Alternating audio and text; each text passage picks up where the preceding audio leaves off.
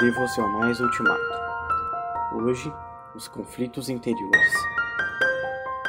A divisão e o conflito interior estão na raiz dos colapsos nervosos e na raiz de muitas doenças funcionais. O trabalho mental quase não deixa vestígios de fadiga, mesmo que se prolongue por muitas horas, desde que não seja acompanhado por conflitos mentais. Existe um ligeiro metabolismo no trabalho mental, mas tão pequeno que é quase impossível medi-lo.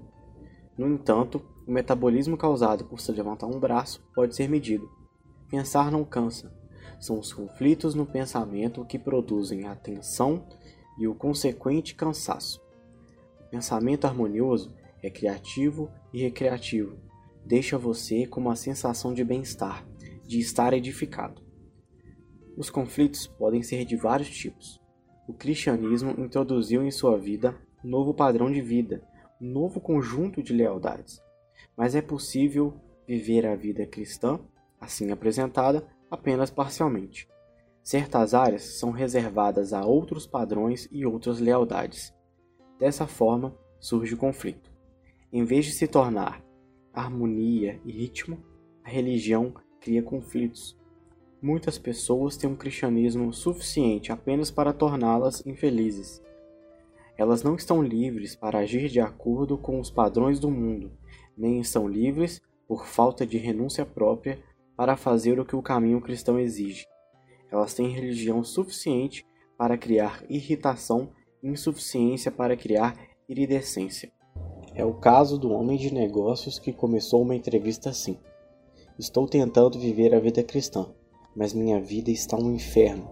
E acrescentou essas palavras: Conheço pouco a história, mas entendo que é, em grande parte, uma descrição de batalhas.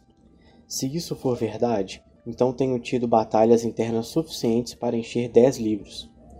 Tudo isso era desnecessário, pois, se tivesse deixado Deus controlar toda a sua vida, ele teria vivido o céu na terra. Pois o inferno é conflito, o céu é harmonia.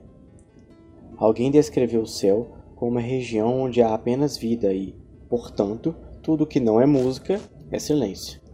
O inferno pode ser descrito como uma região onde há apenas conflito e, portanto, tudo que não é discórdia é o silêncio da morte. Precisamos aprender a ser coerentes ou viveremos no inferno.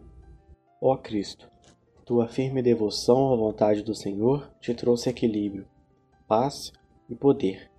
Eu também quero conhecer esse equilíbrio, essa paz e esse poder. Então, Ajuda-me a ter tua firmeza. Entrego-te meus conflitos. Toma-os.